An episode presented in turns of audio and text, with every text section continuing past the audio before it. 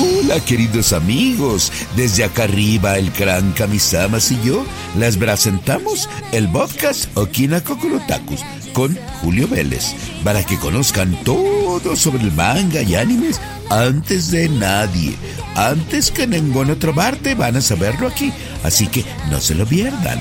Acá las esperamos.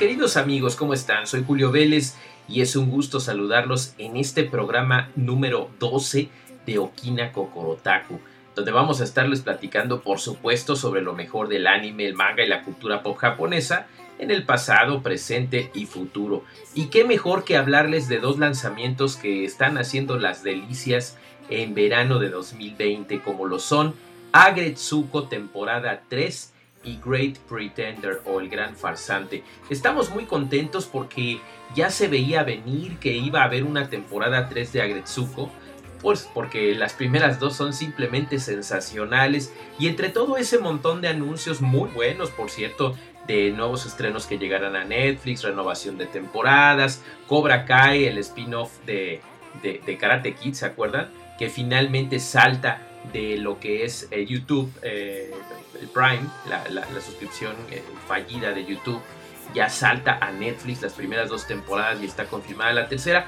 En fin, hay muy buenos estrenos, pero lo que corresponde a lo que nos encanta realmente a los otakus, que es el anime, también hay estrenos que son silenciosos, digamos que no tienen tanto bombo y platillo, pero para los que nos gustó es un deleite. El primero es justamente Agretsuko, que finalmente esta pandita roja va a regresar.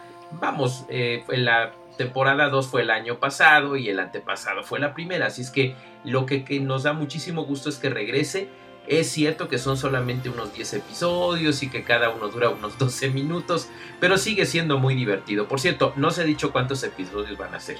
A lo mejor son más esta ocasión, sería muy interesante, pero Netflix ya reveló el primer póster donde podemos ver por supuesto a Gretsuko, podemos ver a sus amigas eternas, al arrogante eh, lambebotas de, este, el asistente de su jefe marrano.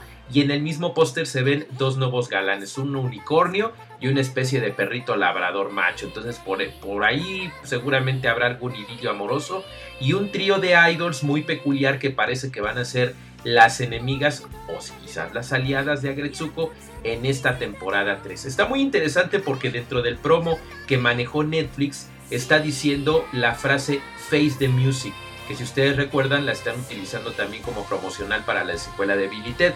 No creo que haya viajes en el tiempo, pero sí creo que por fin se le va a dar más brillo al asunto del karaoke. Y el compañero de trabajo Iena ahora se ve muy enojado en el póster, así es que quién sabe si se convertirá en un adversario o finalmente le declarará su amor. Va a estar muy interesante. La fecha de estreno, esto es lo mejor de todo, será el 27 de agosto de 2020. Así es que ya veremos qué es lo que trae a Gretsuko. Por supuesto, les vamos a dar toda la información porque nos vamos a echar un maratón, no será largo, y les vamos a decir qué tan bueno está. Por lo pronto, lo que sí les podemos decir que está genial, temporadas 1 y 2, véanlas ahora mismo en Netflix. Los creadores de Sanrio no es Hello Kitty, es un antropomórfico muy divertido. Son animalitos que se comportan como humanos en un lugar de oficina, en un mundo ficticio, pero con temas muy adultos. Muy divertido, les va a gustar mucho a Gretsuko, temporadas 1 y 2. Y por otro lado, llevo meses emocionado con Great Pretender, esta animación que es nada menos que de Wit Studios, los que se estuvieron encargando durante tres temporadas de Attack on Titan. Ustedes saben que los que hicieron esto son unos genios porque la animación es absolutamente maravillosa. Entonces saltan de estos gigantes carnívoros y ahora llegan al gran farsante, un tipo que es todo un engañador en Japón, pero llega su némesis proveniente de América y se lo lleva para nuevas misiones de fraude. Pero es como una especie de Robin Hood porque únicamente engaña a los que han hecho maldades. Está muy buena, se la recomiendo muchísimo y la gran noticia es que Netflix la ha confirmado en distribución mundial siete días antes que Agretsuko. el 20 de agosto de 2020. La gran diferencia es que en Japón, para este momento que estamos grabando el podcast, llevaban 13, no, 14 episodios o casos, como los llama esta producción, 14 casos de 23. Y cuando se estrenen el 20 de agosto en Netflix a nivel mundial, y estoy atreviéndome a decir también habla hispana porque ya está el doblaje, ya lo terminaron de hacer, por ahí me enteré, el doblaje latino, pues van a ser los 23 casos, los 23 episodios, cada uno dura unos 23 minutos, así es que se van a encontrar con maravillas. He tenido la oportunidad de ver algunos avances a nivel de, preview para prensa y les puedo decir que es espectacular. Y sí, lo que están oyendo de fondo, sí es Queen, sí es The Great Pretender, pero es el closing, el tema de final, porque muchos dicen que es el tema principal, no, es el closing, pero vale la pena que lo vean porque aparte sucede algo muy, muy emotivo allí. Así es que Great Pretender, el gran farsante, farsante, perdón, estará disponible a partir del 20 de agosto de 2020 en Netflix de todo el planeta. Son dos grandes recomendaciones de anime que de veras vale la pena que ustedes vean no se las pierdan, marquen calendarios. Great Pretender 20 de agosto, Agretsuko temporada 3 27 de agosto. Y vámonos a viajar por el tiempo con algo semiclásico que no tiene tanto tiempo que se estrenó, pero que ya está en el cocoro de millones, millones de otakus.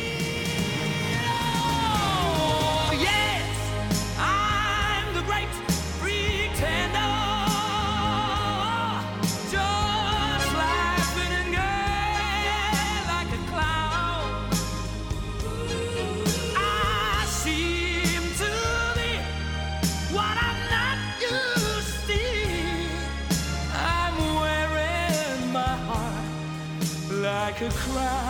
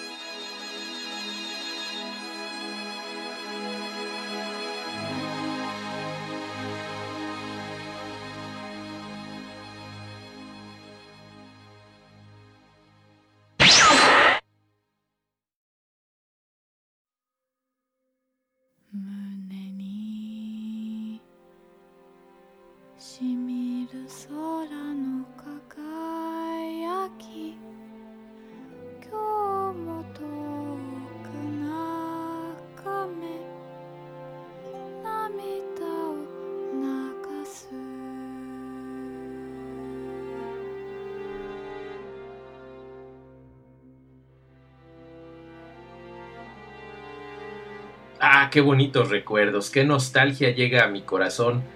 Después de haber tenido la oportunidad allá en 2017 de vivir experiencias maravillosas, desde que fue la primera proyección en México de Kono Sekai no Katsumi, o En este rincón del mundo, o In This Corner of the World, como se le conoce internacionalmente.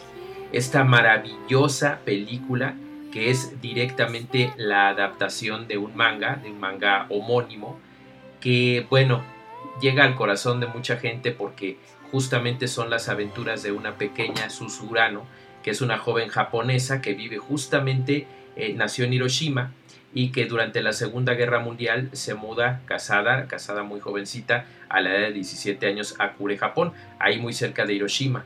Total que como ocurre esto, pues justamente en la época de la Segunda Guerra Mundial, la pequeña Susu pues eh, corre las disfortunios de la guerra mundial, ¿verdad? Y el terrible incidente de los bombardeos de Nagasaki e Hiroshima. Es una película muy entrañable.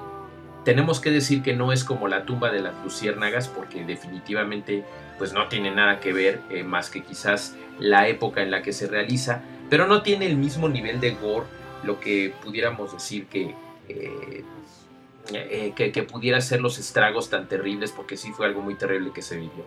El manga original de Fumillo Kono trata más bien la parte y los aspectos humanos, igual que la tumba de las luciérnagas, pero sin tanta cosa sangrienta ni, ni, amarillista. Es una película hermosa de 128 minutos de duración que ha cosechado decenas de premios en todo el planeta. Es eh, la obra maestra, yo lo llamo y se lo dije al director cuando tuve el enorme privilegio de entrevistarlo, Sunao Katabuchi. Se lo dije en su rostro al señor Katabuchi, al productor Taromaki, que era una obra maestra. Yo en mi oficina tengo un póster autografiado por él y por Non, la, hermosa eh, actriz eh, y, gran, gran este, personaje allá en Japón, que le da voz a Susurano justamente, eh, porque me robó el corazón la película.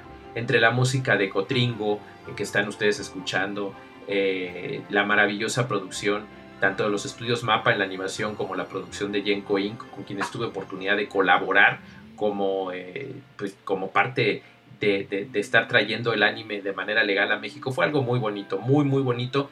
Y esta película para mí representa algo maravilloso.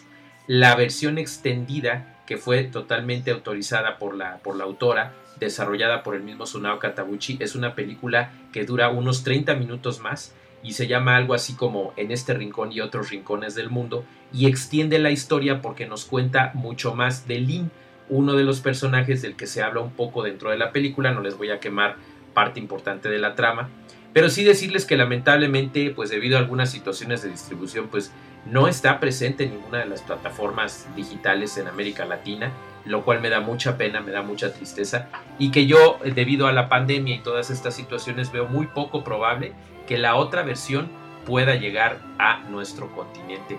Quizás me equivoque, eso espero, de veras me encantaría que llegara, eh, es una película muy bonita, el doblaje se hizo también con mucho cariño, eh, hay voces maravillosas, eh, no muy conocidas en el momento en el que salió la película en México, pero que definitivamente hicieron un trabajo hermoso en el doblaje. Se las recomiendo muchísimo, si tienen oportunidad de verla, si sale legal en algún momento cerca de donde me estén escuchando, consíganla de inmediato. Yo incluso me atreví a comprar el Blu-ray español y me llegó hasta acá, hasta México eh, fue una verdadera maravilla y aunque no lo puedo ver porque no tengo el aparato, pues sí recuerdo con mucho cariño la película de En este rincón del mundo. Se la recomiendo muchísimo. Quiero decirles que en el momento en el que yo sepa que está disponible de forma legal, por lo menos en México y América Latina, se los voy a eh, compartir en mi Twitter, arroba Julio Vélez, para que estén al pendiente. Tengo un contacto estrecho con el señor Katabuchi y me encantará tener la oportunidad de informárselos en primicia. Por lo pronto, no se la pierdan, pueden conseguir el soundtrack en iTunes y otras plataformas, es una verdadera delicia. Se las recomiendo muchísimo, como una película, no la película de 2016 que fue cuando se estrenó originalmente en Japón, no como la película de la década, sino como la película de toda una generación, la película anime Kono Sekai no Katsumi ni es una verdadera maravilla, querida Susu qué marca tan hermosa dejaste en nuestros corazones. Queridos amigos, con esto me despido. Soy Julio Vélez. Ha sido un gusto saludarlos en esta ocasión. Este breve, porque esta vez fue breve, episodio número 12 de Okina Kokorotaku. Eh, suplicándoles que sigan las plataformas de la manera correcta, la forma legal, consigan anime, consigan manga. Hay muchas vías legales, incluso Manga Plus es manga gratuito pero legal. Se los recomiendo mucho. Sigan a Crunchyroll, sigan a Netflix, sigan a Prime Video. Muy pronto la plataforma de, la que les he platicado, Anime Onegai. También en octubre va a llegar Funimation. Son alternativas legales que les recomiendo muchísimo, pues para que hagamos crecer a la industria. Y más en estos tiempos en los que tenemos que echarnos la mano para que no solo nuestros hobbies, sino nuestras pasiones sigan en crecimiento.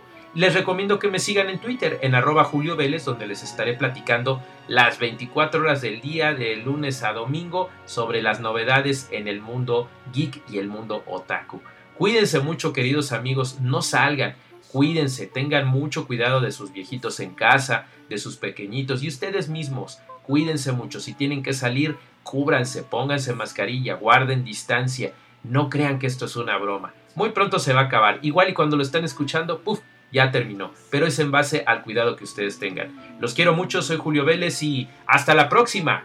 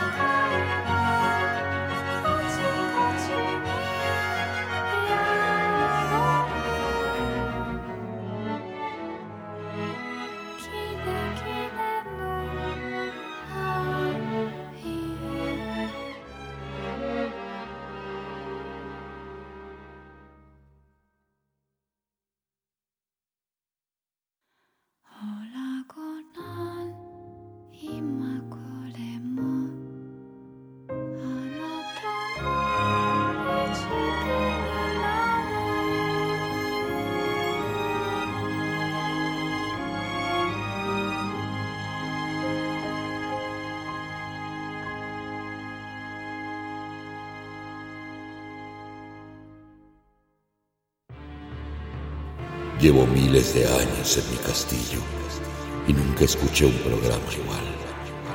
Esto fue Okina Kokorotaku y como yo seguramente ya estás enterado sobre lo último en anime, no te pierdas el próximo programa en lo que yo busco cómo derrotar al maldito Trevor Belmont de una vez por.